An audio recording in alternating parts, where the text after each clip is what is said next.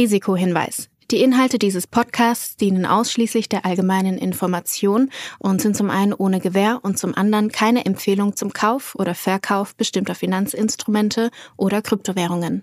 Die Podcast-Hosts oder Gäste haben unter Umständen Positionen in den besprochenen Finanzinstrumenten oder Kryptowährungen. Es handelt sich hierbei nicht um Anlageberatung. Ihr entscheidet selbst, was ihr macht.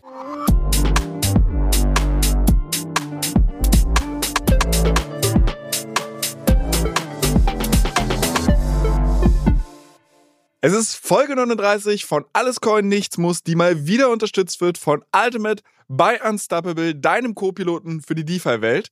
Es ist mal wieder nicht irgendeine Folge, es ist das zweite Special in Folge und zwar unser Silvester-Neujahr-Special.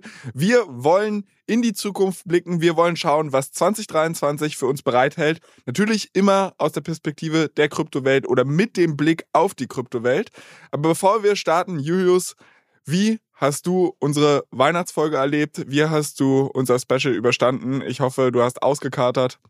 Dir geht's gut. Ja, ich fand's cool. Ich fand's sehr angenehm, mal wieder mit, mit Max das, das Ganze aufzunehmen. Und ich glaube, dass wir unglaublich viele äh, Themen besprochen haben. Ich habe mich so im Nachhinein dann so ein bisschen gefragt, okay, haben wir irgendwie alles gecaptured, was irgendwie 2022 äh, passiert ist. Ich glaube, das geht nicht. Also ich meine, ey, dafür ist einfach zu viel passiert. Dafür ist zu viel passiert, ja. Aber wir haben, wir haben glaube ich, wir haben, glaube ich, viele, ähm, viele gute Themen nochmal aufgenommen. Und ähm, nee, ich war, ich war sehr zufrieden. Und äh, ich hoffe, dass vielleicht der eine oder andere beim, beim Hören dann ähm, lustige Erinnerungen hat an das Jahr. Oder vielleicht auch nicht so lustige, wenn man, wenn man irgendwie über den Lunar Crash oder sonst was spricht. Aber nee, ich fand's sehr gut. Bist du auch zufrieden? Ja, ja, also ich muss sagen, es war eine sehr, also es kam mir nicht vor, als wenn wir zweieinhalb Stunden gesprochen hätten. Ähm, und ich fand es irgendwie ganz nett mal so, weil ich meine, guck mal, für mich war das ja der Einstieg in die Kryptowelt dieses Jahr, äh, April. Ich meine, ich habe ja timing-technisch komplett ins Klo gegriffen, äh, aber dann halt mit euch beiden nochmal zurückzuschauen und zu sagen, was ist eigentlich passiert und das halt auch in dieser Form der Award-Show, wo ich jetzt natürlich nicht so viel beizutragen hatte wie ihr. Ähm, war ein nettes Gespräch, hat Spaß gemacht äh, und ich freue mich, dass wir es vielleicht nächstes Jahr wieder machen. Ich glaube, das ist ein ganz cooles Format. Bin auch gespannt, was die Community dazu sagt. Aber äh, gut, lass uns jetzt nicht im Rückblick verharren. Wir hatten ja gesagt, wir wollen diese Folge vielleicht ein bisschen nach vorne schauen. Und deshalb würde ich direkt dich mal ins kalte Wasser werfen und sagen, was denkst du denn deine größte Prediction für 2023? Äh, größte ist blöd, ne? Fangen wir mit dem Highlight an. Aber trotzdem, also hau mal eine Prediction für 2023 raus. Was denkst du, wo wird die Kryptowelt hinwandern? Fliegen, schwimmen, crashen, keine Ahnung. ja, ich glaube, erstmal muss man, muss man das so ein bisschen, glaube ich, framen. Ähm, also, ich glaube, grundsätzlich, wir haben, wir haben gerade eben gesagt, es ist super schwer, das Jahr irgendwie zusammenzufassen, weil so viel passiert ist. So, und deshalb, ähm, ich glaube, mit einem ähnlichen Mindset muss man, glaube ich, jetzt auch die, die Predictions eingehen und sich ehrlich eingestehen, dass diese, ich nenne es einfach mal Industrie mittlerweile schon irgendwie so, so groß geworden ist, dass es einfach unglaublich viele Ecken und Nischen gibt und da jetzt irgendwie werden wir wahrscheinlich jetzt auch nicht alles in unseren Prediction äh, äh, covern können und wird, werden wahrscheinlich ganz, ganz viele Sachen nächstes Jahr passieren, die wir überhaupt nicht auf dem Schirm haben jetzt. Also da bin ich, also wenn ich eine Prediction machen muss, von der ich irgendwie äh, sehr, sehr überzeugt bin, dann ist es die, dass, dass wir hier ganz, ganz viele Sachen, äh, ganz viele Überraschungen nächstes Jahr erleben werden, die, an die wir heute noch gar nicht äh, denken können, wollen, was auch immer, weil wir es irgendwie nicht auf dem Schirm haben. Ähm, also da bin ich mir, da bin ich mir schon mal sehr sicher wenn wir, bevor wir auf die einzelnen Themen kommen, ich habe ein paar Sachen vorbereitet und, und sogar auch irgendwie so ein paar, paar einzelne Coins sogar ähm, mal ein bisschen genauer betrachtet. Äh, vielleicht jetzt so mal ganz high level. Ähm, ich glaube ehrlicherweise, dass das Jahr nächstes, nächstes Jahr ein bisschen ruhiger werden wird. Ähm, also ist, ist jetzt auch nicht, ist das jetzt auch nicht super, super schwierig nach dem, nach dem irgendwie Rollercoaster. Aber nichtsdestotrotz, ich glaube schon, dass wir so diesen klassischen Bärenmarkt, wie ich ihn jetzt schon, schon auf jeden Fall ein paar Mal mit, mitgemacht habe, erleben werden, wo so ein bisschen der Hype weg ist, wo die Aufmerksamkeit weggeht. Wir sehen gerade schon andere Themen wie AI, ähm, wie natürlich das, das ganze Thema irgendwie Renewables und alles, was irgendwie so in diesem ESG-Bereich stattfindet, das, das gewinnt gerade natürlich auch zu Recht an Aufmerksamkeit. Und ich finde das wahrscheinlich sogar unterm Strich etwas Positives, weil es führt dazu, dass man einfach auch mal wieder Zeit hat, sich mit den Themen zu beschäftigen, sich vielleicht ein bisschen tiefer in, in gewisse technische Entwicklungen auch mal reinzugehen, Produkte zu launchen, Produkte auszuprobieren auf der, auf der Nutzerseite. Also das ist so erstmal so ganz, ganz high level das, was ich, was ich für kommendes Jahr erwarte. Aber ich glaube auch, dass wir vielleicht so ein paar ähm, Mini-Hype-Cycles ähm, erleben werden, so, so, so Narrative. Äh, wir hatten das ja, wenn man, wenn man sich zurückerinnert, so an, an so 1920 hatten wir das auch. Gut, da gab es dann den, den großen DeFi-Summer. Und ich könnte mir vorstellen, dass wir nächstes Jahr vielleicht auch zwei, drei solcher, solcher Sachen erleben werden, wo dann, weiß ich nicht, bestimmte Spiele, ähm, bestimmte NFT, ähm, Neuerfindungen oder sowas wie Music-NFTs oder was auch immer, dass sowas dann irgendwie eine, eine Art von Adoption erlebt, weil zum Beispiel irgendein großer äh, Künstler dann anfängt, Music-NFTs zu machen, was weiß ich, und sowas dann so, so einen kleinen ähm, Hype-Cycle Hype ähm, erlebt. Also sowas kann ich mir schon vorstellen. Aber ganz, ganz äh, an oberster Stelle wird das, das Makroumfeld, äh, wird die Kryptomärkte bestimmen. Äh, das, ist meine, meine feste Überzeugung. Also ich glaube, dass, dass die Zinspolitik, dass etwas wie äh, Energiepreise, dass ähm, Inflation, dass das die Themen sind, die nach wie vor irgendwie die, die Kurse dominieren werden und, sag ich mal, ähm, die, die Narrative dann nur äh, nachgestellt sind. Das finde ich ehrlicherweise ein bisschen überraschend. Also, wo du eingeleitet hast mit von wegen, du glaubst, dass das nächste Jahr ruhiger wird, habe ich gedacht, ja, okay, äh, nach unten hin glaube ich dir das sogar, weil ich meine, wir haben so krassen Abverkauf gesehen, wir haben so viele Crashs gesehen und Jetzt werden meine Worte wahrscheinlich extrem schlecht altern, aber wie weit kann es denn überhaupt noch nach unten gehen? Deshalb hätte ich gedacht, ja, okay, du denkst jetzt, wir haben so Bottom erreicht. Ähm, ich finde aber spannend, dass du ausklammerst oder beziehungsweise auch ausschließt, dass wir den großen Bullenmarkt in der Breite sehen. Ja, also da würde ich mich ähm, relativ weit aus dem, aus dem Fenster lehnen und, und sagen, dass ich für nächstes Jahr keinen großen ähm, Bullmarkt erwarte. Und ähm, was ich meinte mit, mit ruhiger, das ähm, war jetzt vielleicht gar nicht so unbedingt auf irgendwie die Preisvolatilität bezogen. Also ich könnte mir gut vorstellen, dass es nach wie vor sehr volatil bleibt, weil ich glaube auch nach wie vor ja eine gewisse Unsicherheit im Markt äh, vorherrscht. Dahingehend jetzt am auf kryptonativer Seite, wer jetzt irgendwie alles noch, noch pleite geht oder was da also noch vielleicht irgendwo schlummert. In Klammern, so ganz so viel kann es nicht mehr sein langsam. Ähm, aber natürlich auch auf der, auf der Makroseite irgendwie, wo, wo, glaube ich, ja viel spekuliert wird, ob die Notenbank irgendwann ihren Pivot hinlegen werden oder eben nicht. Ähm, so, deshalb glaube ich, das mit, mit ruhiger werden meinte ich eher so, dass die Aufmerksamkeit und da ist der Hype ein bisschen weggeht. Und dass man, dass man mehr Zeit hat, ähm, wieder sich, dass, dass, sag ich mal, die, die Leute, die in dem Space aktiv sind, vielleicht weniger sind als noch vor einem Jahr. So, das sieht man jetzt, glaube ich, schon. Man, man sagt immer dann so, die, die, die Touristen sind weg. Und dass das auch dazu führt, dass, ähm, na, weißt du, wenn du es vergleichst mit 2021 oder vielleicht auch noch im Q1 dieses Jahr, war es so, na, du, du, eigentlich war irgendwie Schlafen ein Fehler, weil irgendwie jede Nacht war irgendwie NFT mint und naja, wirklich. Und, und du hast halt irgendwie, dir sind halt irgendwie ein paar tausend Euro durch die Lappen gegangen, wenn du halt irgendwie schlafen gegangen bist. So, und, und das, glaube ich, das erwarte ich jetzt nicht für, für kommendes Jahr, dass das so der Narrativ sein wird, sondern du wirst dich ein bisschen zurücklegen können, wirst dich vielleicht irgendwie eher mit den Themen beschäftigen können. Äh, Volatilität in den Preisen ähm, werden wir wahrscheinlich trotzdem sehen. Das finde ich witzig, weil dann kann ich eigentlich fast eine Prediction von meinem Zettel streichen. Äh, und die Prediction kommt ehrlicherweise nicht von mir, sondern die kommt von Noah. Der hat gestern in der Folge von Ohne Aktien wird schwer nämlich eine Prediction fürs nächste Jahr gemacht. Und zwar, dass Coinbase eigentlich eine relativ spekulative Hebelwette sein könnte. Weil das Ding bei Coinbase ist ja so, die haben einen Effekt von was sich in der BWL Fixkostendegression nennt. Heißt, dieses ganze Trading am Laufen zu halten und so weiter, frisst einfach einen gewissen festen Kostenblock, ähm, der super ist, wenn die Kryptomärkte extrem steil gehen, weil dann mit mehr Trading und so weiter und so fort machst du immer mehr Umsatz, ohne dass deine Kosten jetzt in der gleichen Menge steigen. Wenn aber die Kryptomärkte abschmieren, das Tradingvolumen runtergeht und so weiter und so fort, dann hast du immer noch diesen Fixkostenblock, aber deine Umsätze bleiben hängen. Das heißt, in beide Richtungen kann es sowohl Fluch als auch Segen sein. Und das Problem ist, wir sind gerade in einem Bärenmarkt. Coinbase hat echt zu kämpfen, weil die gerade sehr, sehr bluten. Also sie schreiben einfach extrem große Verluste. Noch haben sie ein relativ spannendes oder entspanntes Cash-Polster. Aber wenn sie weiter so viel Geld verbrennen, dann wird das auch relativ schnell aufgebraucht sein. Bedeutet, Coinbase Valuation ist gerade an der Börse extrem depressed. Äh, liegt, glaube ich, nur noch irgendwie roundabout 8 Neun, 9, 8 Milliarden, irgendwie ja. sowas in dem Dreh. Ähm, wenn man überlegt, beim Börsengang waren die, glaube ich, 70 Milliarden oder sowas wert. Und äh, dieses Depresste kommt halt einfach davon, dass halt die Märkte denken, Coinbase könnte dieses Jahr pleite gehen.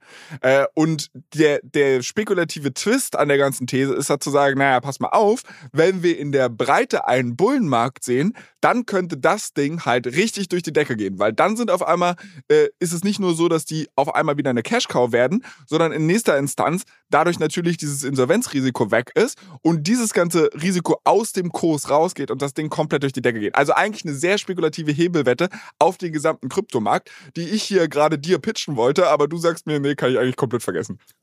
Ja, ist spannend. Ja, ist ja eine, eine spannende Idee.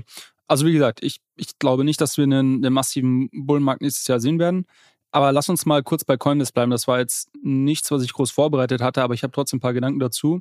Ähm, ich habe das auch gesehen. Ich habe auch ein paar, paar Artikel dazu gelesen, wie niedrig Coinbase eigentlich gerade bewertet ähm, ist, auch im Vergleich zu, zu einem sag ich mal, Nutzer- und Umsatzwachstum, was sie trotzdem über die Jahre hingelegt haben, auch wenn sie jetzt gerade vielleicht nicht profitabel sind und es ihnen sicherlich nicht, nicht gut geht. Vielleicht noch trotzdem ein paar Gedanken dazu. Also zum einen glaube ich, was Coinbase sehr stark in die Karten spielt, ähm, ist, dass fast alle anderen US-Spieler pleite gegangen sind oder halt nicht mehr wirklich meaningful sind. Also FTX an allererster Front, das war der größte Konkurrent auf dem, im US-Markt mit Sicherheit. Ähm, ich ich denke, Binance wird von der Reputation her auch eher gelitten haben in den, in den USA. Ähm, so ist ja auch auf jeden Fall ein Unternehmen, was sich die, die Behörden da sehr genau anschauen. Von Crypto.com hört man so gut wie gar nichts mehr. Ich weiß nicht mehr, ob die so richtig solvent sind. Ähm, das heißt, Coinbase steht eigentlich stärker Was da. Was ist hier mit Kraken? Äh, Kraken ist, ist sehr solide, aber Kraken ist jetzt ähm, glaube ich, im, im US-Markt nicht die, lange nicht so groß gewesen Klar. wie, ähm, wie Coinbase oder, oder Binance. Krankenhaus ist ja immer so ein bisschen unterm Radar geflogen. Die machen das halt super solide und hatten auch in Europa schon sehr, sehr früh ein gutes Standing, weil die zum Beispiel ja ähm, mit der Fidor Bank hier ähm, in München damals so eine, eine der ersten Möglichkeiten hatten, dass du irgendwie per SEPA-Überweisung Geld auf eine Kryptobörse schicken konntest und so weiter. Also die waren da sehr, sehr innovativ, sehr früh. Kraken nach wie vor, klar, äh, super, äh, stehen super da, aber es sehe ich jetzt nicht als Riesenkonkurrent für, für Coinbase in den USA auf jeden Fall. Von daher würde ich sagen, dass Coinbase da eigentlich sehr, sehr gut dasteht. Ich glaube auch, dass sie grundsätzlich Innovation in den Markt bringen. Sie haben ja auch so neu, eine neue Wallet ähm, gelauncht, die quasi non-custodial ist, also die Assets liegen bei dir, aber du hast trotzdem einen gewissen Backup-Mechanismus, wie du deine, deine Wallet wiederherstellen kannst, falls du irgendwie deine Wörter vergisst oder sowas. Also auch haben wir hier auch schon mal drüber gesprochen, glaube ich. Genau, haben wir auch schon mal drüber gesprochen. Also solche Sachen ähm, nehme ich als sehr, sehr positiv wahr, dass sie da auf jeden Fall Innovation im Markt bringen. Und deshalb glaube ich, dass sie da eigentlich in einer sehr spannenden Position sind. Ich glaube, die Frage ist jetzt eher, wie, wie schafft man es jetzt über die nächsten 12 bis 18 Monate vielleicht trotzdem sein, sein Market Share irgendwie wachsen zu lassen und, und neue Nutzer zu, zu gewinnen, die vielleicht jetzt von FTX erstmal geflohen sind und jetzt irgendwie auf Uniswap traden, die aber früher oder später dann doch wieder irgendwie eine Fiat Off-Ramp wollen, wo sie irgendwie ihr, ihr Geld vielleicht rausziehen oder neues Geld allen zahlen und dann äh, kommt natürlich so ein Coinbase Offering, den irgendwie ähm, ja, ist natürlich attraktiv. So, und, und wenn es dann mal wieder losgeht, und da bin ich voll bei Noah, dann werden sie wahrscheinlich überproportional davon profitieren. Wenn sie es lang genug schaffen. Das wenn sie es halt lang genug Problem. schaffen, genau. Das ist halt die Frage. Das ist halt die Frage. Und deshalb würde ich jetzt auch nicht nur drauf schauen und sagen, okay, die sind total unterbewertet, sondern es gibt halt nach wie vor ein Risiko, dass dieser, dass dieser Bärenmarkt auch einfach länger geht, als man sich es vielleicht ähm, vorstellt oder wünscht. Und ähm, dass es ein Coinbase dann in den Kragen geht. Letzter Punkt dazu. Meine Prediction äh, wäre, bevor Coinbase pleite geht, kauft Binance die. Ui. Glaubst du, glaubst du, dass die USA da mitmacht? Das ist die Frage und die Frage ist auch, ob Brian Armstrong, der äh, Gründer von Coinbase, der nach wie vor über 50 Prozent aller Stimmrechte hält, ähm, der hat so, die haben so ein ähnliches Konstrukt wie bei Facebook, wo äh, Mark Zuckerberg das, schalten und walten kann, wie er will, mit B-Shares genau, also und wo ja. es zwei unterschiedliche ähm, Arten von, von Anteilen gibt. Und, ähm, und Brian Armstrong, der steht finanziell sehr gut da. Also der hatte ja bei Airbnb damals schon, ähm, glaube ich, sehr früh ähm, viele Anteile gehalten oder einige Anteile gehalten und hat ja dann ganz, ganz früh auch relativ viel in Bitcoin investiert. So ist er erstmal auf die Idee von Coinbase gekommen. Ähm, das heißt, ich, bei dem könnte ich mir vorstellen, dass das mittlerweile auch dann so ein Überzeugungstäter eher ist, so im Sinne von. Kauft er die Company hier, selbst weg von der Börse und dann. Genau, kauft sie selbst weg oder das ist halt sein, sein, sein Baby, das ist so sein, sein Lebenswerk und ähm, das wird er jetzt nicht irgendwie für, für irgendwie zwei, drei Milliarden dann an Sisi verkaufen. Naja. Das kann ich mir, also auch komplett bold und fällt mir gerade jetzt nur so ein. Aber ich könnte mir vorstellen, dass wenn die wirklich noch weiter abschmieren und da wirklich ein Risiko besteht, von wegen, die gehen pleite, dass irgendein PI oder was das ich, die, die von der Börse einfach kauft, sagt, pass mal auf, wir setzen das aus, wir finanzieren das jetzt ein bisschen durch, ihr müsst ja halt Cost-Cutting machen und fertig. Aber wir, wir warten drauf und dann wäre die ganze Wettidee in der Hinsicht dahin. Ja, das nur vielleicht noch so am Rande dazu. Aber gut, jetzt haben wir schon relativ lange über so einen Makro-Ausblick gesprochen. Wir haben ein bisschen über Coinbase gesprochen. Lass doch mal jetzt so ein bisschen in die spezielleren Themen gehen, was du fürs nächste Jahr siehst. Ich, du hattest mir vorher schon so ein paar kryptische äh, Keywords zugeworfen, weil wie du denkst, 2023 aussehen wird. Ich habe mal wieder kein Wort verstanden, äh, aber eine Sache, und das, gerade die erste Sache, die habe ich verstanden. Staking to the Moon hast du mir geschrieben. Warum denkst du, dass das abgehen wird? Ja, ich glaube, dass ähm, wir in so einem, so einem Bärmarkt, wo du musst ja immer fragen, so wer ist jetzt noch, wer ist noch am Markt und wer hält jetzt seine, seine Coins gerade noch?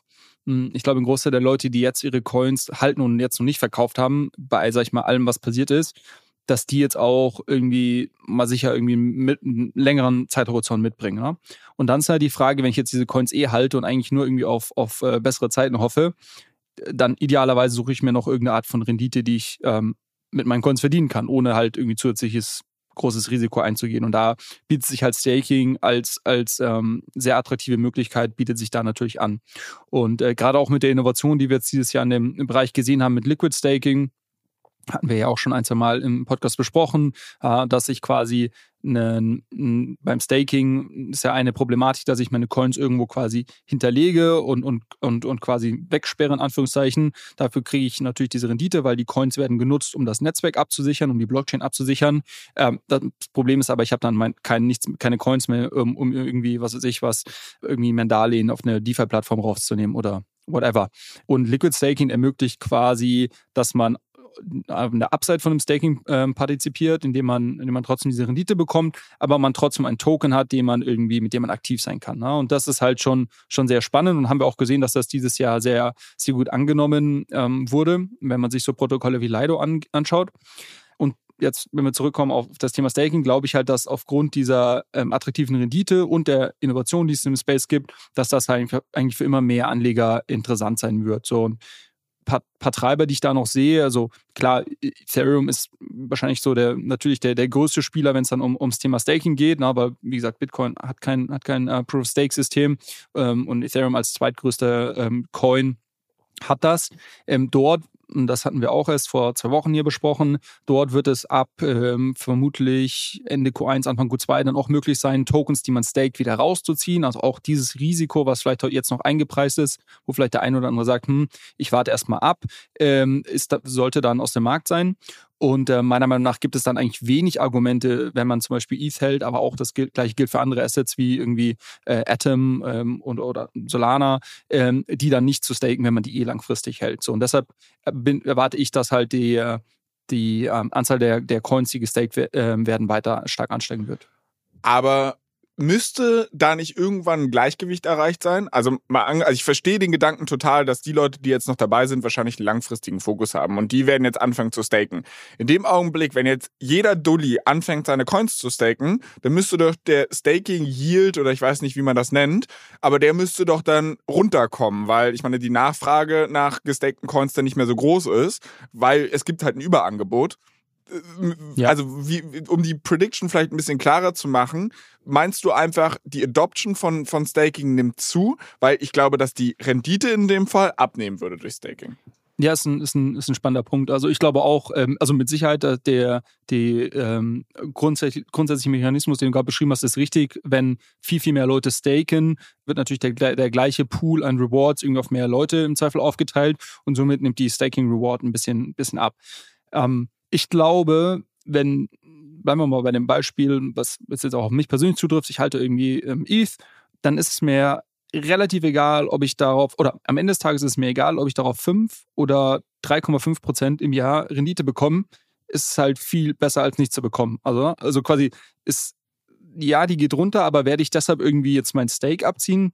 Ne, wahrscheinlich nicht. Wahrscheinlich finde ich es halt irgendwie ein bisschen, bisschen blöd. Und, und wenn ich eh nicht an den Asset glaube, dann werde ich vielleicht auf, irgendwann mal auf einen anderen Asset switchen, wo ich irgendwie vielleicht eine höhere Staking Reward bekommen kann. Aber dann muss es schon massiver Unterschied sein, weil eigentlich stake ich ja dadurch, dass ich an das, an das ähm, Asset, was ich, was ich halte und was ich quasi dort hinterlege, glaube. Und das, die Staking Reward ist ja eher so die, die Kirsche, äh, die man dann oben drauf bekommt, äh, so, so der Reward.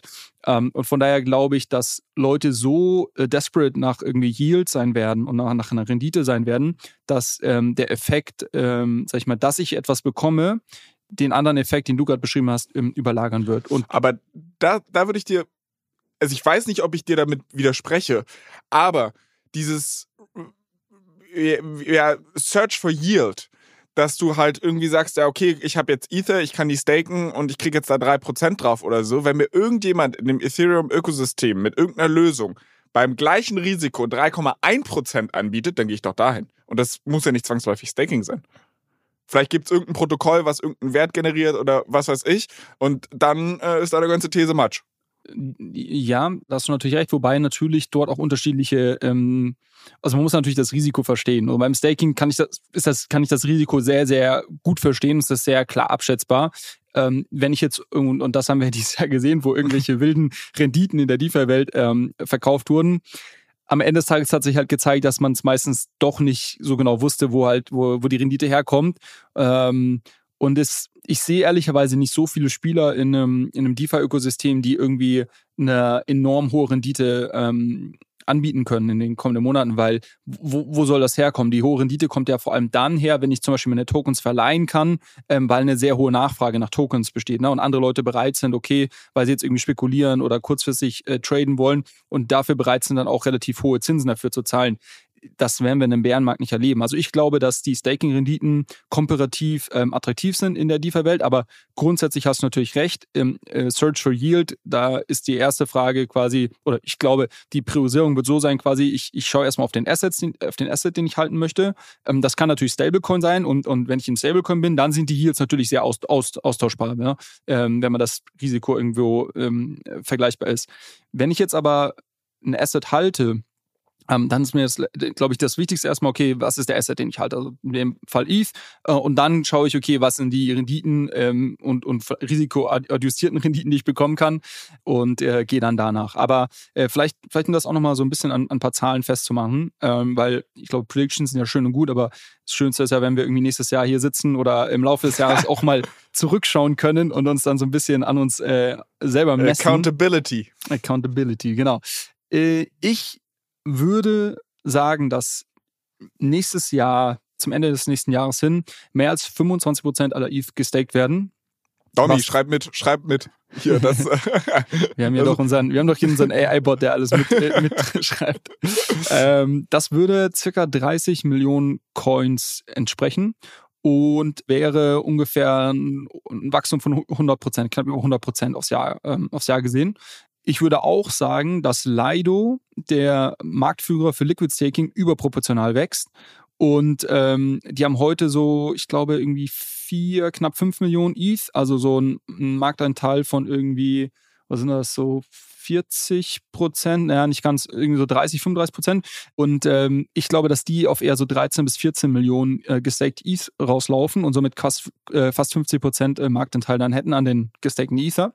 Und ich glaube auch, dass wir weiterhin sehr viel ähm, Innovation im Space sehen werden. Also wir hatten jetzt dieses Jahr schon gesehen, dieses Jahr war irgendwie Staking erstmal neu, weil der Merch funktioniert und alles. Äh, dann gab es jetzt irgendwie Liquid Staking, was so ein bisschen salonfähig geworden ist. Da gibt es ja auch mehrere Anbieter, muss man ja auch sagen. Also neben Lido ist wahrscheinlich irgendwie Rocket Pool der größte Coinbase, äh, weil wir gerade darüber gesprochen haben. Coinbase hat einen eigenen äh, CBE, also einen eigenen äh, Liquid Staking Derivat. Ähm, ich könnte mir vorstellen, dass Binance sowas auch zum Beispiel launchen wird ähm, und dass quasi eigentlich Liquid Staking der, der, der Standard wird. Ja, der Marktstandard ja. wird, genau. Ähm, und wir werden aber auch äh, weitere Innovationen sehen und hier einfach nochmal zwei Namen, von denen wir, glaube ich, oder zwei Companies, von denen wir im kommenden Jahr viel hören werden. Das eine ist Eigenlayer und das andere ist Obol Network. Ähm, die Leute brauchen echt mal irgendwie so eine Brand Agency, denen ein, zwei coolere Namen verpasst. Das kann ich doch kein Schwein merken. Deshalb hier immer fleißig mithören.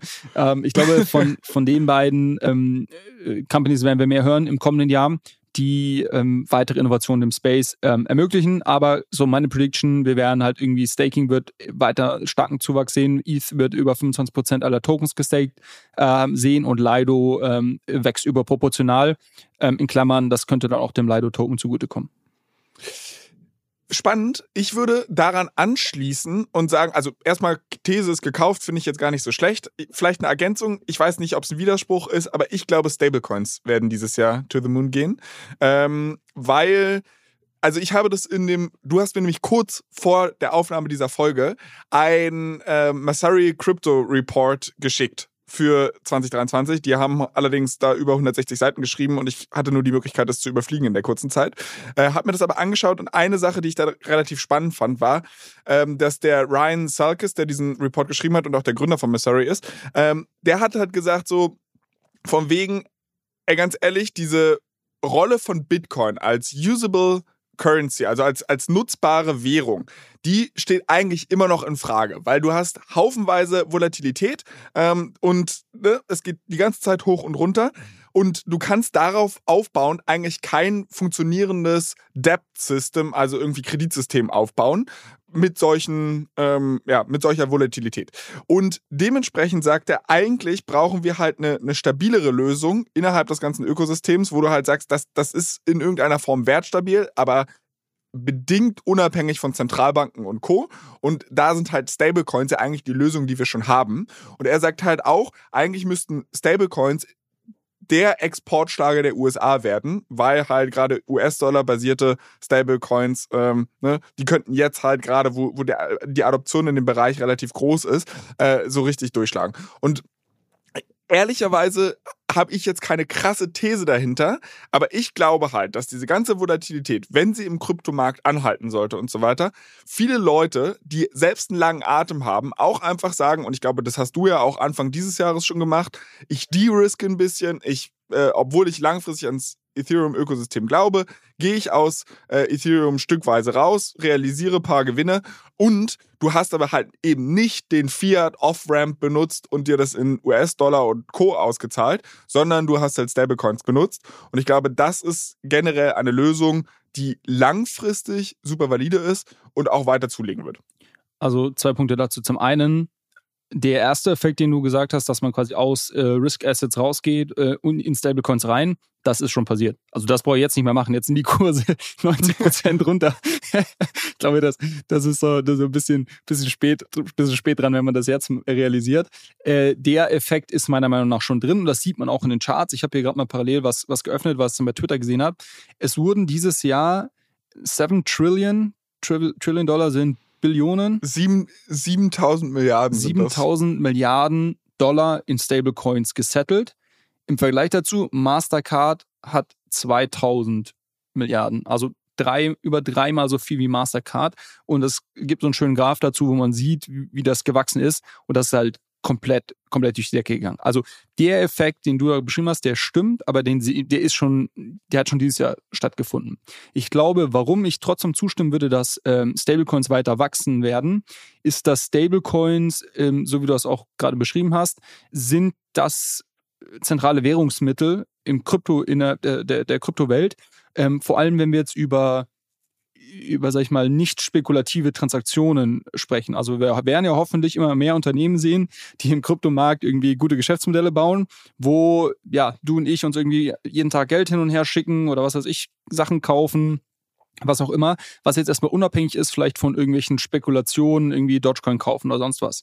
Ähm, und diese Transaktionen werden zum Großteil in Stablecoin stattfinden. Das heißt, wenn wir eine, eine grundsätzliche weitere Adoption am Kryptomarkt sehen und quasi Geschäftsmodelle funktionieren, das wird Stablecoin-Volumen stark befeuern.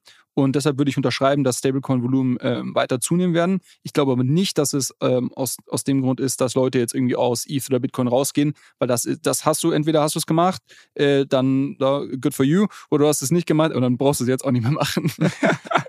ja, okay, stimmt, hast recht. Was ich jetzt nur damit noch sagen wollte bei diesen ganzen Stablecoins, das ist halt und das wurde mir bewusst, wo wir letzte Woche drüber mit Max gesprochen haben, das ist eigentlich wirklich ein extrem geiles Geschäftsmodell. Ne? Also wenn du dir halt Circle anguckst, die halt im Endeffekt sagen, okay, ich nehme die ganze Kohle von den Kunden, gib den halt quasi oder äh, minte ein, ich weiß nicht, ob man Stablecoins auch mintet, Ja. aber du mintest einen Stablecoin, nimmst die Dollar, investierst die halt in US-Staatsanleihen, wo gerade die Zinsen steigen, du kassierst den Spread und alles, was du machen musst, ist die ganze Nummer sicher zu verwahren das ist halt ein super geil skalierbares Business, gerade wenn du dir einen guten Brandname aufgebaut hast, der halt irgendwie secure ist. Also wenn ich mich irgendwie im Kryptomarkt positionieren müsste, würde ich am liebsten eine Stablecoin Company haben. Na gut.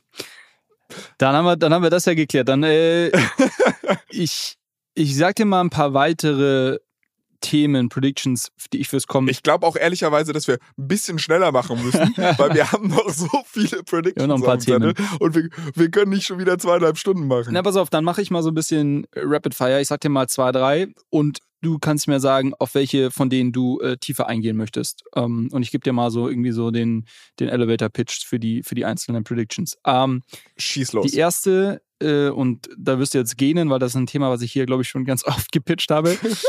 ich glaube, dass Layer 2 Transaktionen nach wie vor durch die Decke gehen werden. So, ich, ja, ist gekauft. Eh, pass auf, ist gekauft, aber äh, ich will mich ja, ich will mich auch, auch benchmarken lassen. Also ich habe ich hab auch eine, eine konkrete Zahl mitgebracht, aber lass mich noch kurz sagen, warum ich das glaube.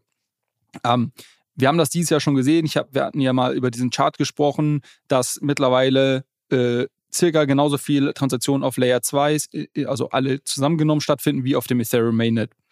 Ja, und ähm, der Treiber dafür ist, dass einfach immer mehr Layer 2 Blockchains an den Start gehen. Also Anfang des Jahres gab es noch fast keine, jetzt sind schon einige live. Und einfach, dass, dass dort sehr viel, äh, sehr viele neue Protokolle gebaut werden, dass einfach die Transaktionskosten viel günstiger sind und es somit einfach auch Anreize gibt, für Nutzer dorthin zu gehen.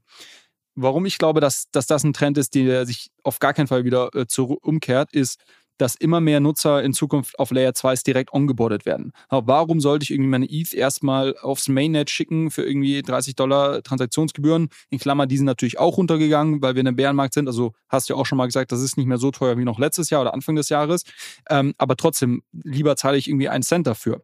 So, also es macht einfach Sinn. Und immer mehr User werden direkt in diese Layer 2 ongeboardet werden. Das zweite ist, es gibt ein technisches Upgrade nächstes Jahr auf Ethereum ähm, was sich äh, Proto-Denksharding nennt. Das wird dazu führen, dass Transaktionskosten auf Layer 2 um einen Faktor 10 höchstwahrscheinlich äh, verringert werden. Das heißt, ich zahle nicht mehr 3 Cent, sondern ich zahle irgendwie 0,x Cent. Also einfach crazy, crazy Boost nochmal für, für Layer 2s. Ähm, das führt natürlich dazu, dass immer mehr Protokolle auch auf diesen Layer 2 aufbauen werden, ne? weil zum einen ermöglicht es ganz neue Geschäftsmodelle, die bisher nicht möglich waren und immer mehr Nutzer werden dort sein und ich will natürlich dort bauen, wo auch die Nutzer sind weiterer, weiterer ähm, Punkt meiner Meinung nach. Und du, du, du, du redest dich ja hier richtig Ja, in Rahmen. und ey. last, ich bin Last begeistert. but not least, wir haben gerade mal, glaube ich, ein Drittel der Layer 2, die gerade aktiv bauen, gesehen, dass die schon live gegangen sind. Das heißt, ein Großteil der Layer 2s wird erst im kommenden Jahr noch live gehen. Also ich spreche über sowas wie irgendwie äh, St- Starknet, ähm, ZK Sync äh, 2.0, äh, was will noch alles live gehen? Alle, alle. alle, alle gehen live. Alle gehen live. Naja, ähm, und ähm, die, die unterschiedlichen Polygon-ZK-Sachen wollen sollen live gehen und so weiter. Ähm, so, und deshalb äh, eine Zahl, die ich mir zutraue oder die ich den Layer 2 nächstes Jahr zutraue, ist, dass wir über ein bis zwei Quartale konstant dreimal so viel Transaktionen auf Layer 2 sehen wie auf Ethereum. So, das wäre irgendwie nochmal halt ähm, nochmal 200 Prozent auf, auf, auf die jetzige Zahl als Wachstum drauf.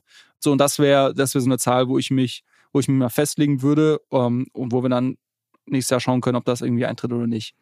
Ich bin sehr gespannt. Die Sache ist halt nur die, du kennst mich, ich werde mir die ganzen Bums nicht aufschreiben und du kannst mir in einem Jahr erzählen, äh, ob das jetzt hier stattgefunden hat oder nicht, aber kannst auch ganz viel unter den Teppich kehren. Und damit das nicht passiert, folgender Vorschlag.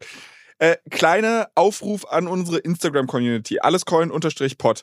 Ihr könnt, ich, ich wäre euch sehr, sehr dankbar, wenn ihr vielleicht irgendwie eine Art Chart bastelt, irgendjemand von euch, der uns hier gerade zuhört, wo mal alle Zahlen, konkreten Predictions, die Julius hier so raushaut, vielleicht mal schön aufgelistet werden.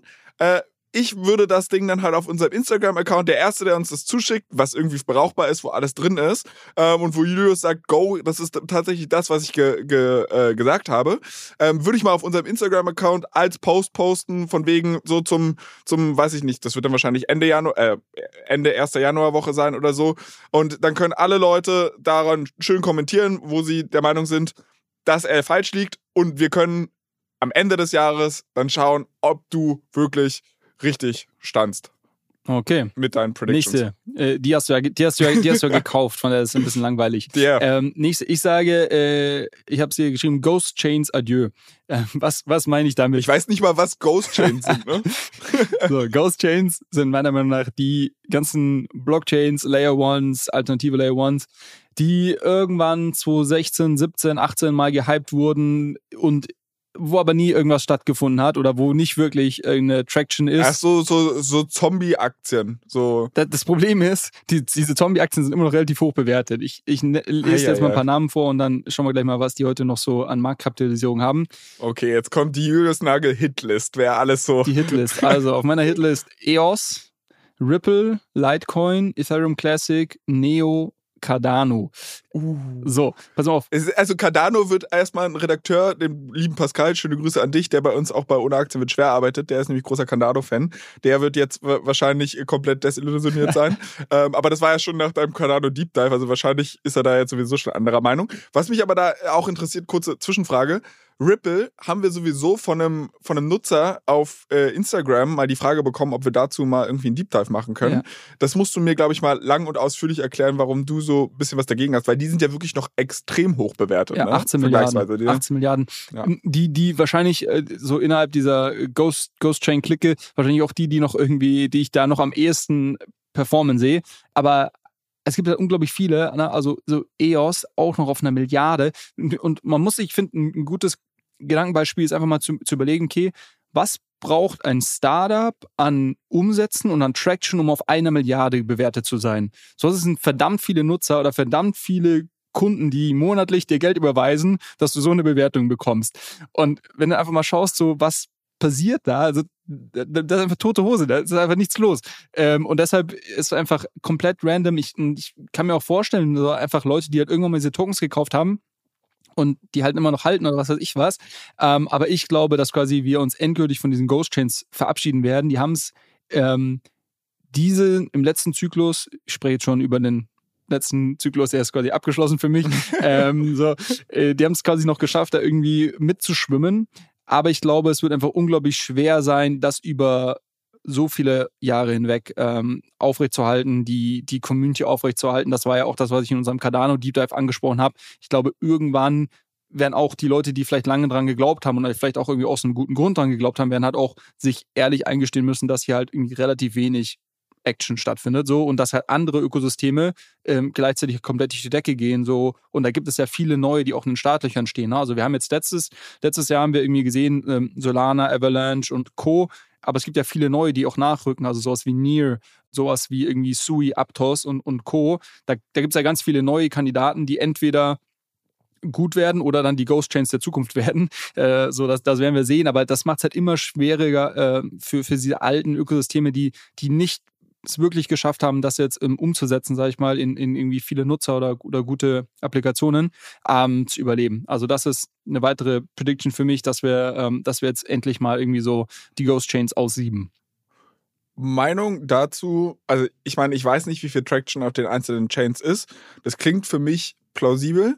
Ich glaube aber trotzdem, dass wir, wie gesagt, zu der einen oder anderen mal einen Deep Dive machen müssen, weil du musst mir erklären, warum denn dieser große Glaube äh, da immer noch stattfindet oder beziehungsweise diese Market Caps immer noch so hoch sind, weil ich meine, so komplett dumm dürften Märkte eigentlich nicht sein. Aber das machen wir. Äh, da, das schmunzelt er nur. Du, über, du überschätzt den, die, die Crypto-Trader.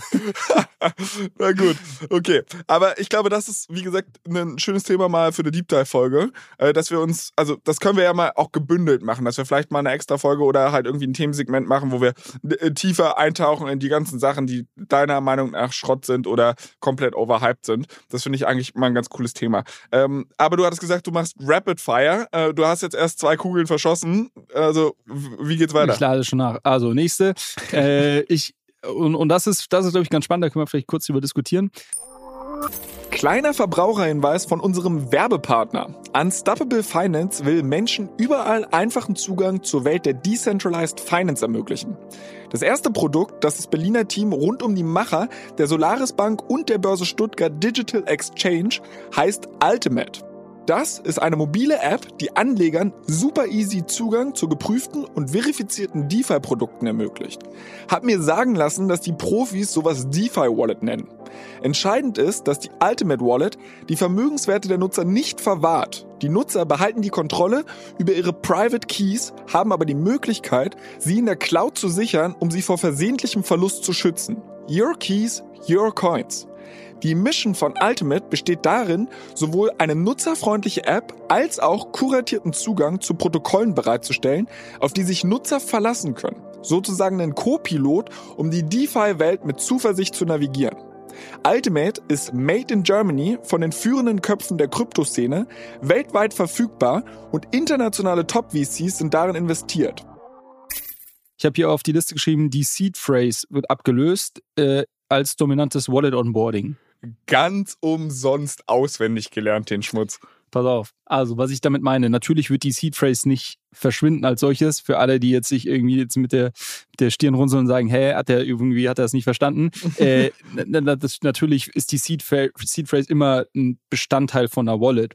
Ähm, was ich aber meine damit ist, dass ähm, so wie wir bisher Leute ongeboardet haben in die Kryptowelt, ähm, du klickst irgendwie auf äh, Metamask äh, äh Chrome ähm, Plugin installieren und dann das erste, was kommt, sind irgendwie 24 Wörter, die musst du dir aufschreiben und dann werden die irgendwie abgefragt.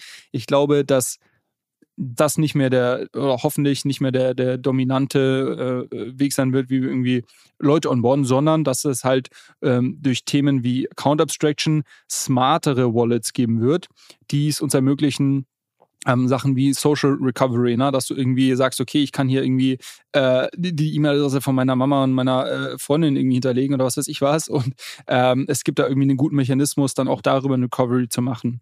Ähm, oder es gibt einfach ähm, Wallets, sowas, was, was wir vorhin gerade eben besprochen haben, was Coinbase macht, dass sie sagen, okay, du, es ist eine Non-Custodial Wallet, die gehört dir, aber wir haben eine Shard, also wir haben einen Teil von dem ähm, von Seed Phrase, der liegt bei uns und ein weiterer wird irgendwo verwahrt, ähm, den kannst du meinetwegen auch wieder mit irgendeiner Art von Social Recovery, wo du vielleicht anrufst und dein Perso irgendwie einmal hinhältst, kannst du auf den zugreifen und Coinbase hat auch die, hat die andere Hälfte. Somit kann Coinbase alleine nie mit deinen Coins weglaufen und du hast aber trotzdem die Gewissheit, dass dir geholfen wird, irgendwie deine Wallets wiederzufinden.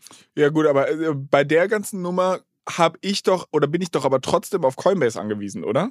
Weil wenn die die Hälfte meiner Seed Phrase haben, dann, dann verfüge ich ja nicht wirklich darüber. Du kannst, du kannst sie ja trotzdem ganz haben. Die, wir, müssen okay. ja immer, wir müssen immer über den Fall ah, sprechen. Ah, okay, verstehe, verstehe, verstehe, verstehe. Genau, also ich, also ich habe ich hab trotzdem meine zwölf Wörter, genau. aber sechs davon weiß auch Coinbase, Richtig. sodass ich mir äh, theoretisch nur sechs merken muss und bei den anderen sechs zu Coinbase rennen kann und sagen kann, so, jetzt gib mir mal die anderen sechs. Genau, was ich mit der Prediction meine, ist, du wirst trotzdem deine Wörter haben, aber sag ich mal, wenn diese Wörter weg sind, zum, zum einen werden die an Relevanz verlieren, weil es wird andere Mechanismen geben, wie du, das, diese Wörter hast ja nur, dass, dass du wieder reinkommst, wenn du irgendwie mal dein Passwort verlierst. So, und, und ähm, für den Fall, dass du dein Passwort verlierst, wird es andere Mechanismen geben, sodass die, die Relevanz von der Seed Trace abnehmen wird. Das meine ich damit. Ich glaube, also da auch, um meinen Senf da mal dazu zu geben, ehrlicherweise, ja, klar, das ist so ein, so ein es macht Usability im äh, Web 3 irgendwie ein bisschen einfacher, es macht das Onboarding einfacher. Finde ich jetzt aber nicht so eine äh, life-changing Prediction. Also ich glaube, das sind, das sind so kleine Steps, wo die Leute halt sagen, okay, es wird alles ein bisschen komfortabler. Witzigerweise habe ich aber trotzdem eine Ergänzung zu dem ganzen Ding.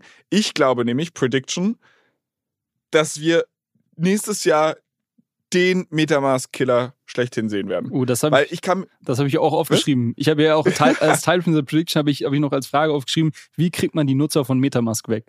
Ja, also ganz ehrlich, aber das kann ja so nicht weitergehen. Ich verstehe es nicht, wie du mit so einem shitty Produkt immer noch Marktstandard sein kannst. Also wenn du jetzt mal überlegst, Metamask scheint jetzt einfach so historisch gewachsen zu sein, aber so auf den ersten Blick, und ich habe mir da original drei Sekunden Gedanken drüber gemacht, scheint es mir jetzt da auch nicht die mega Netzwerkeffekte zu geben. Also dadurch, dass ja theoretisch jeder da drauf aufbauen kann und es ja auch mega viele Competitor gibt und es ist ja jetzt auch nicht so, dass Metamask besonders übersichtlich wäre oder einfach wäre, Warum zur Hölle sind die immer noch der Marktstandard? Ich habe eine ganz einfache Erklärung, die tra traurig aber wahr ist, glaube ich. Da einfach, dass die Leute berufsblind sind. Und ich, ich selber zähle auch dazu. Das heißt, wir haben alle so lange, also jeder, der irgendwie ein bisschen länger im Krypto-Space äh, unterwegs hat, einfach so lange jetzt schon Metamask genutzt, dass du gar nicht mehr unbedingt siehst, wie schlecht das ist, sondern du bist halt schon, na, du hast schon so deine, deine Abläufe und weißt schon, wo du klicken musst und es ist halt irgendwie einfach und der der Pain, den, durch den dein, dein Gehirn geht, äh, indem sich jetzt eine neue, eine neue User Interface erstmal gewöhnen muss, ist im Zweifel sogar größer oder fühlt sich vielleicht größer an, äh, als, als sag ich mal, den Mehrwert, den du dann äh, davon hast, dass das Ding, die andere Wallet irgendwie übersichtlicher ist. Also ich glaube, das ist die, die einfache, einfache Erklärung dafür. Und deshalb glaube ich auch, dass wir das nächstes Jahr nicht sehen werden. Weil ich glaube nicht, dass wir nächstes Mann, Jahr, pass auf, ich glaube nicht, dass wir nächstes Jahr unglaublich viele neue User in der Kryptowelt, äh, also enorm viele neue User in der Kryptowelt sehen werden, sondern ich glaube eher, dass quasi äh, die bestehenden Nutzer halt neue Apps ausprobieren werden. Und ich glaube, dass wir aber 100 Millionen neue Nutzer brauchen, die dann alle Metamask sich anschauen und sagen, oh, was ist das denn? Gib mir was Schönes. und die werden dazu führen, das wird dazu führen, dass wir einen neuen dominanten Wallet-Anbieter ähm, haben. Und wir haben das Ganze im Solana-Ökosystem dieses Jahr, letztes Jahr mit Phantom gesehen, die einfach eine schöne Wallet-App gebaut haben und, und zack, äh, der Marktführer im Solana-Ökosystem war. Ähm, und äh, deshalb glaube ich nicht, dass wir den Effekt dieses Jahr schon sehen werden, sondern ich glaube, wir werden es erst im nächsten Bullrun sehen werden, dann dass ganz neue Wallets groß werden und Metamask irgendwie, wenn sie sich nicht komplett selbst neu erfinden, an Relevanz verlieren werden. Ich fürchte, da könntest du sogar recht haben. Ähm, aber die Hoffnung stirbt ja bekanntlich zuletzt. Was haben wir noch? Was haben wir noch? Äh, oh, ich habe noch was Gutes. Fundamentals. Wie die anderen waren schlecht oder was? nee, ich habe noch, hab noch ein paar Sachen. Äh, Fundamentals Rule Everything Around Me habe ich das genannt. Und ähm, was meine ich damit? Oder was glaubst du, was ich damit meine? Sagen wir so. Boah, vielleicht so ein bisschen von wegen, letztes Jahr wurde alles durch Hypes und irgendwie Herdentrieb getrieben. Ähm, dieses Jahr wird vielleicht mehr darauf geschaut, was in dem Ökosystem wirklich gebaut wird, was wirklich Traction User hat äh, und wo tatsächlich Use Cases entstehen.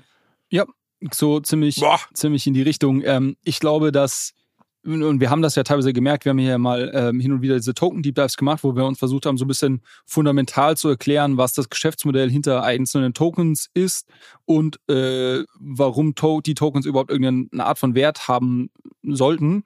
Ähm, und wenn man sich wenn man die Übung ein paar Mal durchmacht, dann fällt einem auf, dass der ein oder andere Token eigentlich vielleicht gar nicht so viel Wertzuwachs äh, heute haben sollte.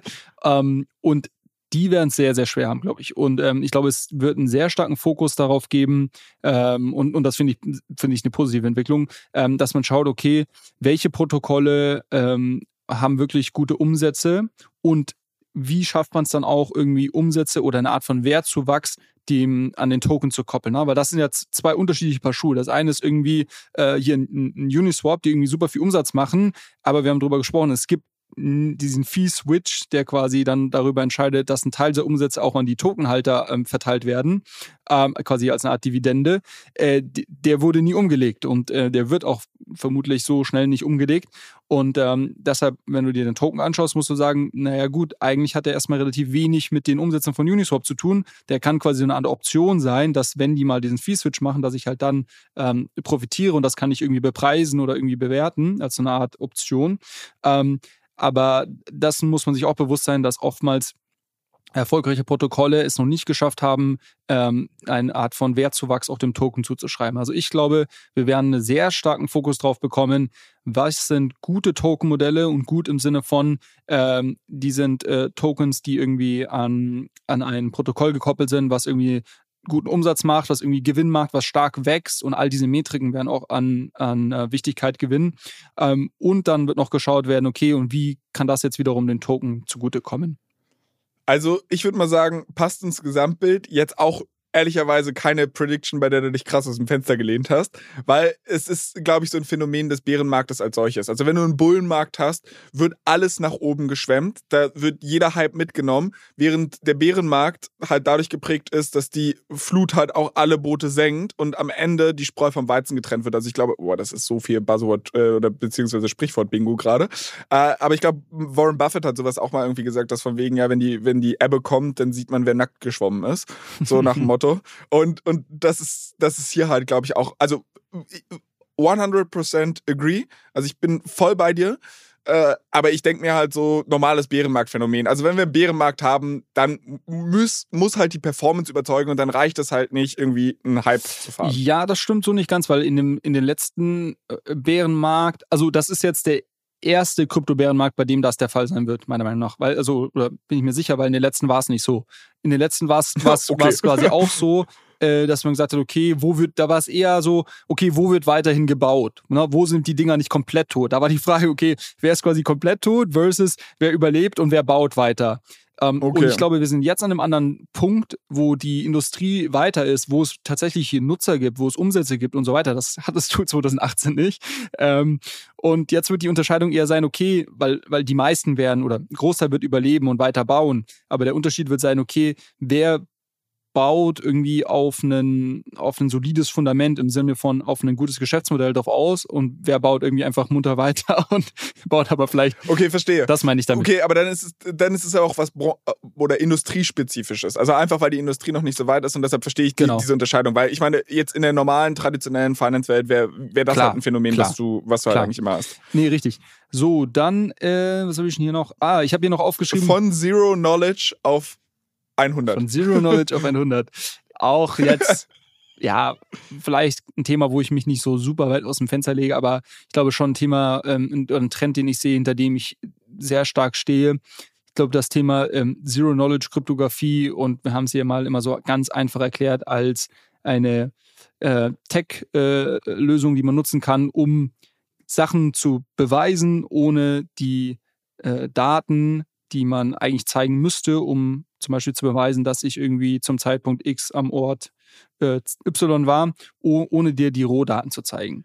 Ich finde, du hast da mal in einer älteren Folge ein wundervolles Beispiel Where's gebracht, Waldo, und ne? zwar mit Genau. So, also dass man halt im Endeffekt sagt, ich, wie kann ich dir beweisen, dass ich weiß, wo Waldo ist? Also Waldo sind diese Suchbilder, die man halt als Kind immer gesehen hat und wo man halt im Endeffekt den Typen mit dem roten Schal finden musste.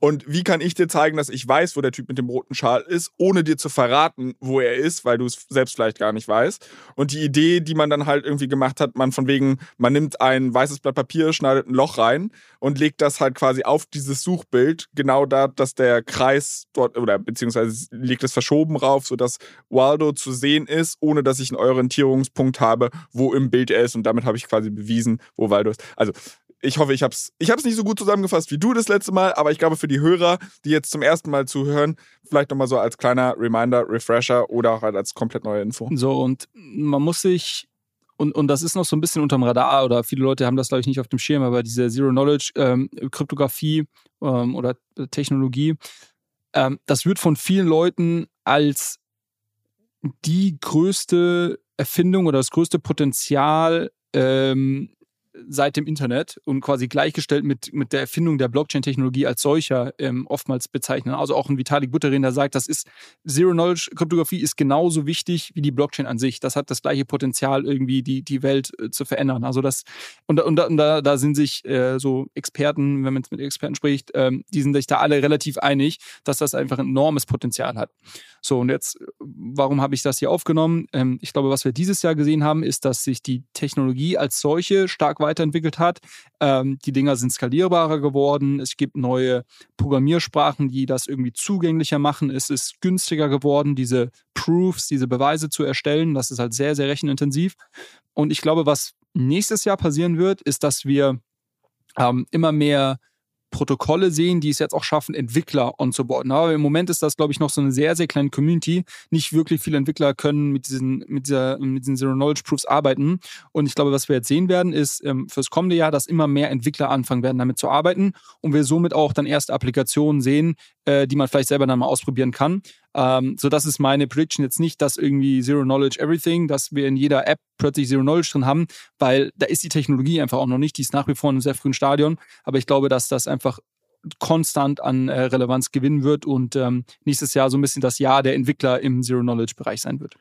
Äh, ich habe vorhin gesagt, dass ich, wenn ich mich im Crypto-Space exponieren würde wollen, dann hätte ich am liebsten eine Stablecoin Company. Äh, da bin ich jetzt leider ein bisschen spät dran, weil ja Circle da schon relativ dick im Geschäft ist. Also ich nehme für mich mit, ich sollte jetzt vielleicht eine ZK Company gründen. Ähm, wohl wissend, dass ich absolut keinen Plan ja. habe von äh, Zero Knowledge äh, Kryptographie. Aber anyways, du hattest gerade schon so ein bisschen angeteasert, dass du dich mit dieser Prediction wahrscheinlich nicht allzu stark aus dem Fenster lehnst.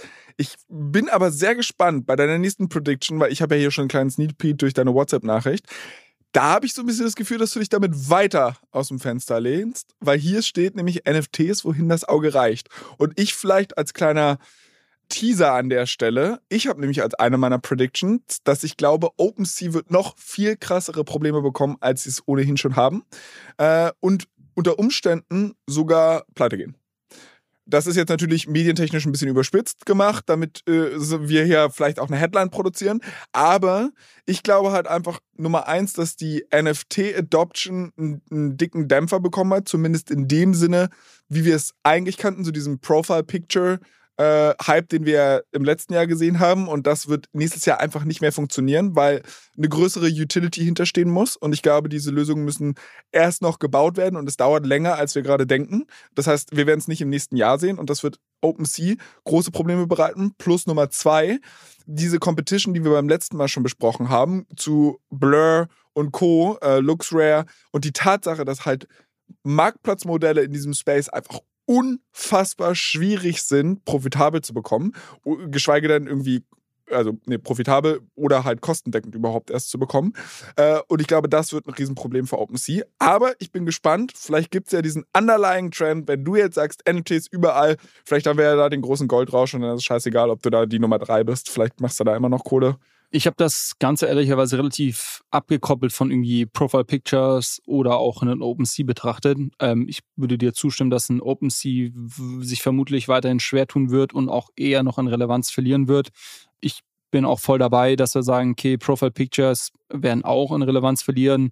Der, der durchschnittliche Preis von der Profile Picture Kollektion wird eher weiter sinken. Ich glaube aber, was ich damit sage mit NFTs Everywhere, ist, dass NFTs sich einfach ziemlich stark abkoppeln, weiter abkoppeln werden von diesen Kunstgedanken von irgendwie Profile Pictures und du wirst NFT einfach NFTs einfach in ganz ganz vielen Applikationen sehen so und das was wir jetzt mit irgendwie dieses Jahr schon so ein bisschen äh, gesehen haben mit irgendwie einem Starbucks, die ein Loyalty Programm NFT basiert starten, mit irgendwie Reddit, die NFT Avatare ausgeben, mit ähm, Nike, die irgendwie was in dem Bereich machen, das sind das sind alles Polygon. Alles auf Polygon. Das sind so die ersten Lichtblicke, die, die da so ein bisschen durchschimmern. Und ich glaube, das wird halt einfach, also das wird durch die Decke gehen und wir werden einfach, du wirst einfach in ganz, ganz vielen, egal welche Website äh, oder nicht egal, aber sehr viele Webseiten, sehr viele Apps, die du nutzt, ähm, werden dir wahrscheinlich irgendwie NFTs am Ende des Tages ähm, gut schreiben und irgendeine Art von, von ähm, Wert dem Ganzen zuschreiben, in dem Sinne, dass du die dann einlösen kannst oder was weiß ich was. Aber ich das glaube ich. Bin mir nicht so sicher, ob das vielleicht sogar so ein Bubble Case ist. Also, dass ich halt sage, sowas wie zum Beispiel Zugang zu einem Discord-Server über ein NFT zu dingsen. Oder du bist jetzt irgendwie, äh, also Kevin Rose macht seine Bankless Podcasts, NFTs und all diese ganzen Geschichten. Ich glaube, klar, das wird weiter boomen. Ich bin mir aber nicht sicher, ob jetzt diese großen Player wie eine Nike und Co. Also gut, Nike hat da große Ambitionen drin, aber viele andere, die halt einfach nur auf einen Hype aufgesprungen sind und gesagt haben, oh, NFTs ist gerade äh, der heiße Scheiß, lass da mal auch was in der Ecke machen. Ich glaube, solche Projekte werden eher sterben. Also ich glaube, es gibt weniger Companies, die jetzt wirklich motiviert sind zu sagen, unbedingt, wir müssen da jetzt drauf aufspringen, sondern jetzt werden vielleicht die Cases gebaut von den Leuten, die es wirklich ernst meinen. Und vielleicht auch gute Projekte bauen, bessere Projekte bauen und den Ruf nicht so in den Schmutz ziehen. Das kann sein. Ich glaube, dass es unter dem Strich, wenn du dir anschaust, wie viele NFTs existieren irgendwie heute oder wie viel wurden jetzt dieses Jahr rausgegeben, im Vergleich zu, zu nächsten Jahr benchmarken wirst, wird das einfach ein Vielfaches sein. Also ich glaube, dass das Wachstum der NFTs als solches wird halt enorm sein. Es wird komplett losgelöst, oder nicht komplett losgelöst, aber es wird relativ losgelöst sein, wahrscheinlich von irgendwie der Art und Weise, wie NFTs in der Vergangenheit äh, genutzt wurden, sondern es werden auch ganz neue Use Cases sein. Ich glaube, äh, ja, NFTs als solches, als Technologie wird halt unglaublich starke Adoption finden. Und ähm, kann sein, dass das auch neue Spieler sind. Das müssen jetzt nicht die Legacy-Spieler sein, die letztes Jahr oder jetzt irgendwie Anfang 2022 da ihre, ihre Programme aufgesetzt haben. Ähm, aber ich, da bin ich äh, grundsätzlich ziemlich bullisch. Okay, was meinst du mit kein User weit und breit? kein User weit und breit. Das meinte ich, äh, genau, das können wir, können wir wahrscheinlich kurz halten. Das hatte ich, hatte es vorhin schon so ein bisschen beschrieben. Ich glaube, dass es keinen enormen äh, User-Zuwachs im Krypto Web 3 geben wird, okay. ähm, sondern dass es eher quasi ähm, die Innovation, die wir sehen werden, eher von den bestehenden Nutzern weiter ausprobiert werden wird. Ich glaube, da würde ich dir ein kleines bisschen widersprechen. Mhm. Und zwar aus zwei Gründen. Äh, einmal aus der Sache, die wir gerade besprochen haben, ähm, nämlich mit NFTs und Co. Und ich bin immer noch verhangen so auf diesem Free-to-Own-Gedanken, über den wir auch schon in der letzten Folge gesprochen haben, dass ich glaube, wenn es größere Firmen gibt und so, die NFT-Programme ins Leben rufen, werden vielleicht komplett non-Crypto-Native Leute äh, ins Ökosystem erstmal geonboardet, weil halt irgendwie ja Tante Emma bei, bei Walmart einkaufen geht und die haben jetzt irgendein NFT-Programm und die checkt gar nicht, dass sie im Endeffekt einen NFT dort bekommt, sondern das ist so ein bisschen hier DeFi-Mallet-mäßig, äh, von wegen ganz normales Web 2 in the front und äh, Web 3 in, in the back. Und ich glaube, über diesen, ja, das, dass sich so das Web 3 in das Leben der normalen Leute schummelt, die gar kein intrinsisches Interesse haben, Web 3 geonboardet zu werden. Das ist meine erste Prediction in der Richtung. Du willst schon was sagen, aber ich äh, lass mich kurz den Gedanken noch, äh, noch zu Ende führen. Und zwar, und die zweite Sache, die ich sehe, ich glaube auch vollkommen, dass diese Retail-Glücksjäger, die sagen, boah, hier kann man schnell mal irgendwie äh, ein bisschen Geld verdienen, dass die auf diesen Hype-Trade aufspringen. Der Zug ist wahrscheinlich abgefahren. Aber ich glaube, 2023 wird das Jahr der, der Insti-Adoption, also insbesondere im DeFi-Bereich, dass ich jetzt halt wirklich glaube, wo dieser ganze Hype mal raus ist, werden die großen Player, weil der Markt ist ja immer noch da, er ist zwar klein und es ist weniger drauf los, aber ich glaube trotzdem, dass jetzt die Zeit ist, dass die großen institutionellen äh, anfangen, dort Produkte zu bauen und sich dort einzunisten. Ja, spannend. Ähm, ich glaube, den ersten Punkt ist jetzt die Frage, ne? also sagen wir irgendwie ein Starbucks hat jetzt irgendwie ihr Loyalty-Programm ausgerollt und du kriegst eigentlich als Endnutzer vielleicht gar nicht mit, dass das NFTs sind. Und am Ende des Tages sind das aber irgendwie 10 Millionen Leute, die jetzt irgendwie das Starbucks Loyalty-Programm nutzen. Könntest du jetzt sagen, das sind 10 Millionen neue Nutzer im, im Crypto Web 3. Ähm, da, die hätte ich jetzt nicht als, als User äh, in meiner äh, Prediction bezeichnet, sondern was ich damit meinte, sind irgendwie Leute, die halt irgendwie aktiv irgendwie aktiv auf OpenSea sind, irgendwie aktiv auf äh, irgendwelchen DeFi-Protokollen oder sowas. Äh, also schon so ein bisschen, ähm, bisschen mehr Exposure auch zu dem, zu dem Markt haben, als jetzt die, die, ähm, die quasi die Technologie äh, konsumieren, ohne es vielleicht zu wissen. Da würde ich dir recht geben, die, diese Anzahl wird, wird enorm hochgehen. Ähm, aber ich glaube, so die, die, die aktiven ähm, Krypto-User, so die Gruppe, wo ich mich irgendwie dazu zählen würde, glaube, die wird nicht enorm ähm, hochgehen nächstes Jahr. Ich glaube, das braucht es aber auch gar nicht. Also ich glaube, wenn du dir mal die Transition des Internets anguckst, dann war es am Endeffekt auch am Anfang eine Nerd-Community, wo halt erstmal ein paar Wissenschaftler sich gegenseitig über Research-Ergebnisse ausgetauscht haben. Dann hat man festgestellt, oh, man kann auch ein bisschen E-Commerce da drin machen. Und es war sehr vielen, ja, halt einfach Leute, die ein intrinsisches Interesse am Internet hatten, die da halt Modelle gebaut haben und die meinten, das sei die große Revolution. Ich glaube aber, dass heutzutage die Leute, du sagst ja nicht mehr, ich gehe mal kurz ins Internet oder ich surfe. Äh, was hast du heute Nachmittag gemacht? Ich habe im Internet gesurft. Das ist ja keine Aktivität, die man mehr so dezidiert macht, sondern es, es ja, schleicht sich einfach an ganz vielen unterschiedlichen Stellen in unser Leben. Und ich glaube, das muss auch der Weg der Adoption sein. Das kann halt nicht sein, dass es irgendwie eine Crowd gibt, die sagt, Web 3 ist das Beste und äh, alles Web 2 technische wird als Feind betrachtet. Ganz überspitzt natürlich formuliert. Sondern es muss halt so sein, dass es irgendwie in verschiedenen Winkeln unseres Lebens Alltag wird. Fair. Fairer Punkt. Ähm, Dann, äh, ich, ich sehe aber schon, dass du in deiner WhatsApp-Nachricht, wir werden jetzt nämlich eigentlich bei deinen Price Predictions angekommen. Bevor wir da aber zu kommen, um die Spannung hochzuhalten, würde mich eine Sache nochmal von dir interessieren. Äh, vielleicht mit Blick aufs nächste Jahr. Vielleicht aber ist das sogar ein Rückblick aufs letzte Jahr. Und zwar war ich ähm, letzte Woche Mittwoch bei der Weihnachtsfeier der Doppelgänger, ähm, die ja auch so einen Tech-Podcast machen. Und Pip hatte mich da konfrontiert mit der Frage, jetzt mal ganz ehrlich, hast du jetzt inzwischen, du machst jetzt diesen Podcast neun Monate lang, ähm, hast du den Killer-Use-Case gefunden des Web 3. Es ist ja immer so eine Sache, wir haben es ja auch schon ein, das eine oder andere Mal besprochen. Und ich habe dann so ein bisschen argumentiert und habe gesagt, naja, pass mal auf, Ich glaube nicht, dass es den einen Killer-Use-Case gibt, sondern ich glaube einfach, dass Blockchain und Web3 eine ganz spannende Technologie ist, äh, die sich vor allem durch diese Composability auszeichnet, dass es quasi eigentlich per Design Open Source ist und Möglichkeiten äh, gibt, Dinge zu bauen, die wo eine große Anzahl an Menschen partizipiert bei der Gestaltung des Produktes auch. Äh, und Pip hat mir dann halt so ein bisschen entgegnet, ja, äh, hat nur bisher niemand gebaut. Dann habe ich versucht natürlich so ein paar Real-Life-Use-Cases einzubringen, wie Helium und Co. Also sprich, dass da halt wirklich auch ein, ein Wert geschaffen wird. Das ja aber ehrlicherweise aktuell zu wenig Leute nutzen. Deshalb würde ich die Frage einfach mal an dich zurückspielen. Was glaubst du, ist der Killer-Use-Case des Web3s und sehen wir den vielleicht in 2023? Ich finde das immer so ein bisschen so ein flaches Argument äh, oder so eine der, der Killer-Use-Case. Ich weiß nicht, ob eine, eine Technologie als solche einen Killer-Use-Case mitbringen muss, um irgendwie eine Berechtigung zu haben. Oder ob eine Technologie nicht einfach auch irgendwie bestehende Sachen äh, besser, anders und irgendwie ähm, neu macht und, und das darüber allein schon eine, Berechtigung hat. Ne? Und, und da gibt es, glaube ich, ganz viele Beispiele, wo, wo Blockchain-Technologie genutzt wird, um gewisse, äh, auch bestehende Use Cases oder bestehende Prozesse irgendwie zu disrupten.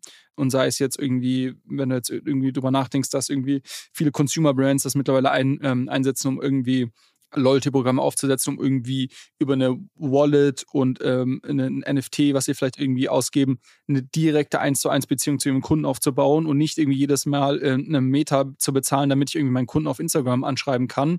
Also so in die Richtung gedacht, glaube ich, ist es, ist es interessant. Ähm, sei es, und man sieht es ja auch, ähm, wo die Crypto-Adoption am höchsten ist. Das sind alles Entwicklungsländer, äh, das ist alles irgendwie äh, LATAM, das ist ähm, Südostasien, das ist die Türkei, das sind Länder wie Nigeria, wo, äh, und da gab es, by the way, auch eine spannende Chart diese Woche von Bloomberg, wo über 50 Prozent der erwachsenen Bevölkerung regelmäßig Blockchain-Transaktionen machen. Ähm, so, und also da, da brauche ich gar nicht mehr drüber diskutieren, was ist irgendwie jetzt der Killer-Use-Case. Scheinbar finden die Leute Leute das halt, äh, ist das für sie das, äh, das sinnvollere äh, Finanzsystem, weil sie halt irgendwie sonst von Finanzsystem ausgeschlossen sind oder halt horrende Gebühren zahlen und hier können sie irgendwie halt innerhalb von irgendwie Sekunden ähm, beliebige ähm, Summen von A nach B transferieren für irgendwie, ähm, ja, Kosten, die gegen Null gehen.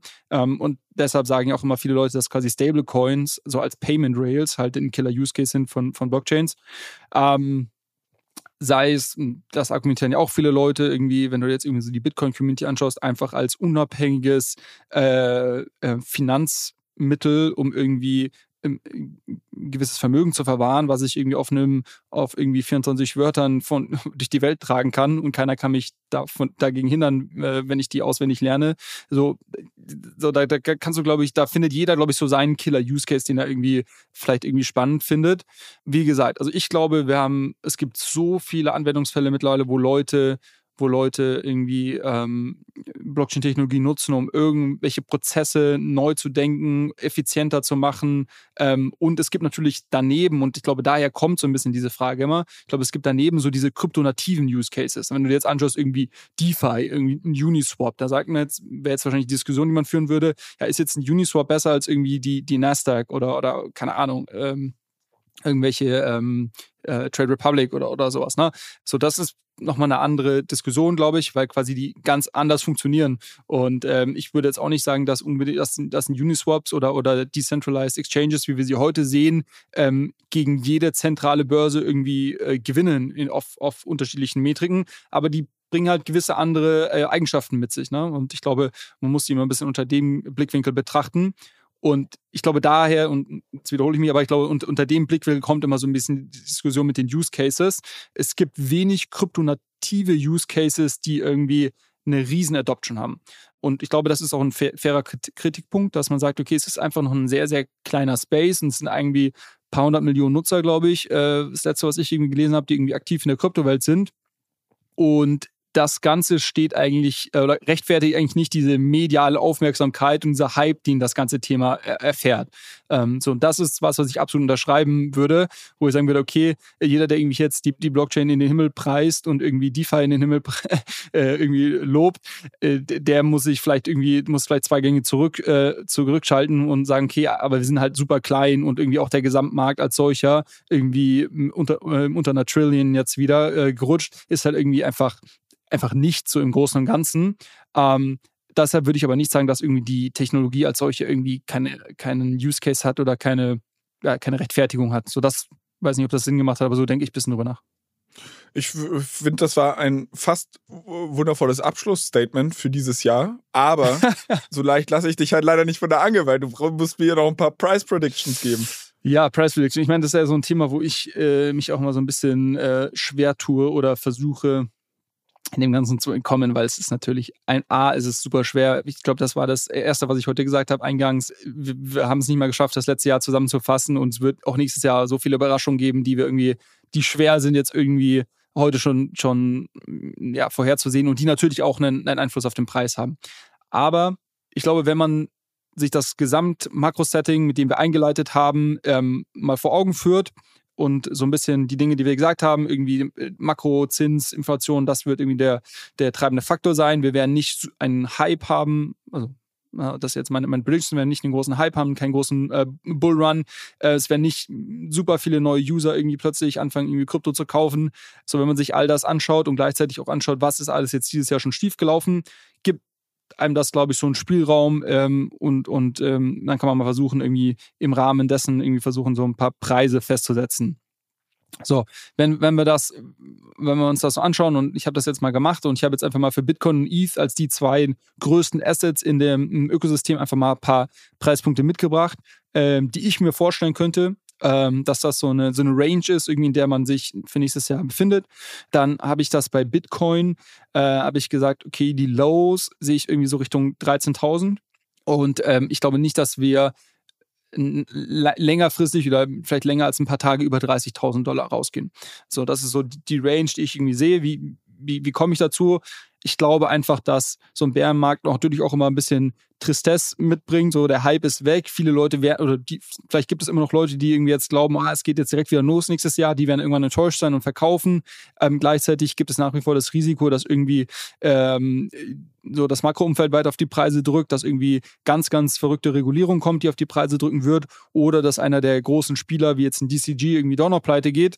Ähm, das würde irgendwie nochmal sicherlich 20, 30, 40 Prozent die Preise runterdrücken und dann kommst du so in diese Range 12.000 bis 13.000 Bitcoin. Und dann wird auf einmal meine Stablecoin-These wieder ein bisschen, ah, ein bisschen spannender. Ja, stimmt, stimmt, stimmt.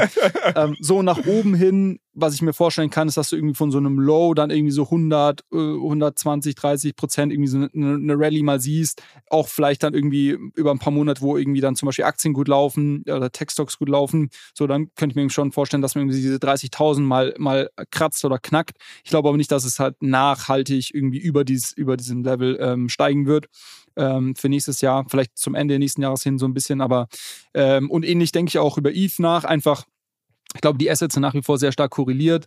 Ähm, und das, wenn man, wenn man so mit den gleichen Metriken das auf ETH überträgt, dann kommt man auf so eine Range von irgendwie die Lows so bei 700, 750 Dollar und Highs, Highs dann eher so Richtung 2000 Dollar. Ich hoffe eh, dass jeder irgendwie nur das investiert hat, was man auch irgendwie langfristig äh, halten kann und dann sollte einen das eh nicht so jucken. Aber es ist natürlich irgendwie trotzdem immer spannend, so als Gedankenspiel äh, so ein bisschen Zeit damit zu verbringen, okay, äh, was kann denn so passieren?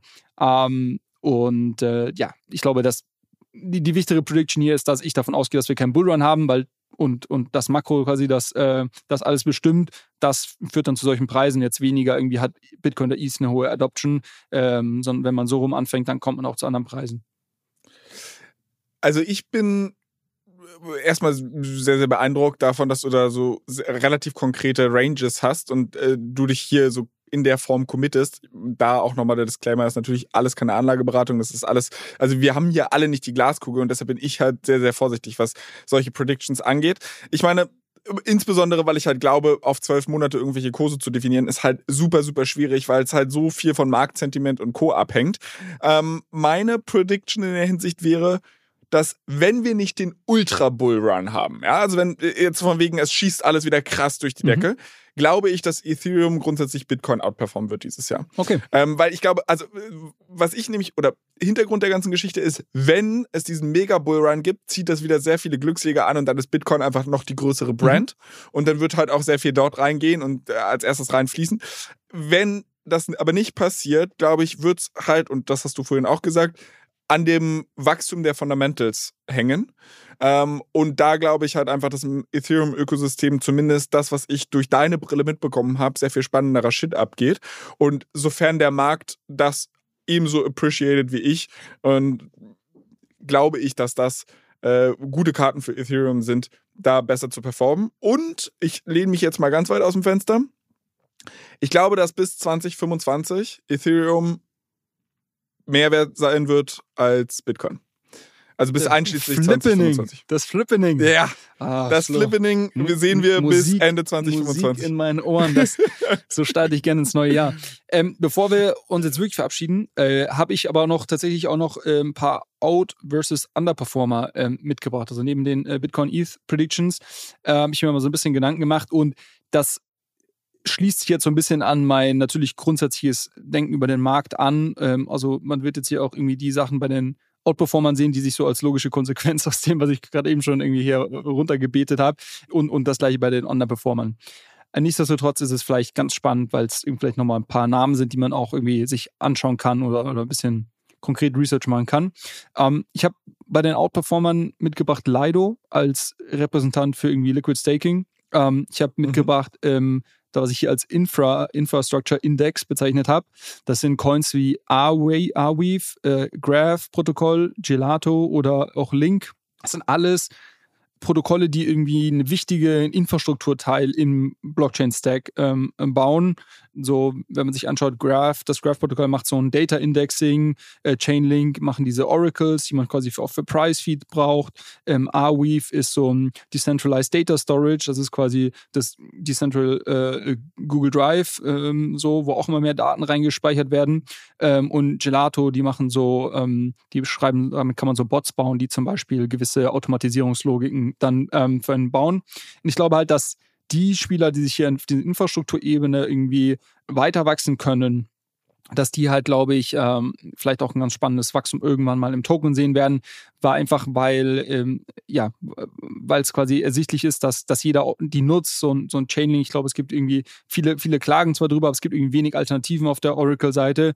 Und ähm, das ist so ein, so ein Thema. Ich glaube, dass dieses Infrastructure halt irgendwie nett Gewinner sein wird. Einfach auch, weil ich ja schon gesagt habe, die Fundamentals werden irgendwie mal wichtiger werden. Ähm, und ich könnte mir auch vorstellen, und das vielleicht so ein bisschen da, das wird vielleicht dem einen oder anderen auch nicht gefallen oder wird man, glaube ich, unterschiedliche Meinungen zu finden, dass diese ganzen neuen L1s, ähm, also das ist so ein Aptos, Sui, Say, Mina, äh, Aztec und so weiter, da gibt es einen Haufen neue Blockchains, die, die erstmal in, in den staatlichen stehen, dass die ganz gut performen könnten. Ähm, und das hängt jetzt sehr stark davon ab, äh, natürlich, wie sich, eh, wie sich der Gesamtmarkt ähm, bewegt. Aber ähm, es ist gerade so ein bisschen Common Sense, dass alle sagen, ja, diese alternative Layer One-These, was man letztes Jahr gesehen hat mit Solana und Co., die ist tot. Und für mich ist das gerade schon wieder so, ich bin ja immer, versuche immer so ein bisschen so entgegen der Herde zu laufen. Und im Moment laufen alle in die Richtung, sagen, ja, irgendwie diese alternative Layer One-These ist tot.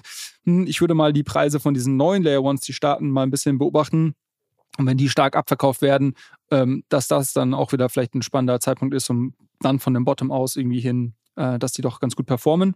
Äh, wenn ich auf die Underperformer-Seite schaue, ähm, habe ich jetzt weniger konkrete Coins, aber zwei Kategorien. Das erste sind die Ghost Chains, wie eben besprochen, die meiner Meinung nach kein gutes, keine gute Zeit vor sich haben sollten. Und das zweite äh, habe ich hier als, als No-Brand bezeichnet. Und das sind für mich so die, die zweite, zum Beispiel so die zweite Reihe der Meme-Coins ähm, oder die zweite Reihe der DeFi-Coins. Ich bin mal, gestern habe ich mal, bin ich mal ein bisschen durch CoinGecko durchgescrollt. Es gibt einfach unglaublich viele Meme-Coins, die irgendwie einfach äh, Dogecoin oder Shiba Inu kopiert haben, die immer noch mehrere zehn, hunderte Millionen an Bewertungen haben. So, ich glaube nicht, dass dass das nachhaltig ist. Und ich glaube, die, die nicht die Brand haben, wie ein Dogecoin, wie meinetwegen noch ein Shiba Inu und jetzt in dieser Meme-Ecke, die werden einfach enorm an Relevanz verlieren. Und das gleiche auch in der DeFi-Ecke. Es wird halt nicht mehr die dezentrale Börse äh, Platz 10 bis 20 halt irgendwie gut performen, sondern es wird sich halt fokussieren auf die Top 5, Top 10 meinetwegen und das gleiche halt irgendwie im Landing und auch in anderen Bereichen. Also ich glaube, dass so diese ganzen zweite Reihe Brands, die jetzt irgendwie vielleicht so ein bisschen mitgeschwommen sind im Hype der letzten Jahre, dass die halt überproportional verlieren werden. Ich glaube, das ist eigentlich das perfekte Schlussplädoyer. Ich hätte da eigentlich nicht viel zu ergänzen. Ich hatte mir jetzt noch auf meinem Zettel äh, zwei, drei andere Predictions aufgeschrieben, äh, die ich jetzt hier auch einfach ganz kurz im Rapid Fire machen würde. Und äh, dann kannst du mir im neuen Jahr erzählen, wo ich da falsch gelegen habe und wo ich vielleicht richtig gelegen habe. Die erste Sache ist, äh, ausgehend von Tornado Cash, äh, glaube ich, dass im nächsten Jahr die Kryptozensur äh, zunehmen wird. Also wir werden generell natürlich mehr Regulierung sehen. Wir werden Regulierung sehen, die Sicherheit im Markt schafft, aber die auch, glaube ich, vielen äh, Dezentralisierungsmaximalisten sauer aufstoßen wird, weil äh, ich glaube, einfach mehr eingegriffen wird. Ich glaube, jetzt muss ich mal hier gucken, ob ich noch irgendwas habe. Ich habe eigentlich, glaube ich, nur noch die Kryptozensur gehabt. OpenSea habe ich dir schon gesagt. Achso, und zweite Prediction, die ich auch noch fürs nächste Jahr machen würde. Ich glaube, es wird sich eine weitere Krypto-Ikone entzaubern. Ähm, also einer der großen Namen, ich will nichts Konkretes sagen, weil ich auch nichts Konkretes weiß, aber ich habe es einfach so im Gefühl, es ist mittlerweile ein gelerntes Muster. Einer von diesen Leuten, die jetzt irgendwie an der Speerspitze der Krypto-Entwicklung stehen, ich hoffe nicht, dass es Vitalik ist, ähm, aber irgendwie so aus, aus dieser Größenordnung, wo du halt wirklich sagst, die treiben das Ökosystem stark voran. Ich glaube, einer von denen wird derbe ins Fettnäpfchen treten und es, äh, wir sehen, vielleicht nicht dieses SPF-Kaliber, aber dass wir da nochmal unser blaues Wunder erleben werden, irgendwie aus der Ecke. Na gut. Ich kann es dir nicht, ich dir nicht begründen. Ich kann es nicht begründen. Es ist nur ein wir Gefühl. Äh, aber falls es passiert, werde ich dir sagen, ich habe es dir doch gesagt. Und äh, ich glaube, in diesem Sinne wünsche ich allen unseren Hörern, also erstmal möchte ich mich bei dir und bei allen unseren Hörern für dieses Jahr bedanken. Es äh, war ein wilder Ritt. Ich freue mich aufs nächste Jahr. Ich wünsche dir und allen unseren Hörern einen wundervollen Rutsch ins äh, neue Jahr. Kommt gesund rein. Ähm, und ja, äh, wie immer der obligatorische Hinweis, bitte bewertet doch diesen Podcast auf Apple, Spotify, gerne mit fünf Sternen. Äh, schreibt uns auf unserem Instagram-Account allescoin-pod. Twitter-Handle ist derselbe. Ihr könnt uns natürlich auch gerne auf LinkedIn, Twitter und Co. schreiben. Und ja, ich glaube, das war's fürs Jahr, oder Julius? War ja schön. ja, du Hat auch. Spaß gemacht. Bis im neuen Jahr. Ciao, ciao. See you on the other side. Bis im neuen Jahr. Ciao, ciao.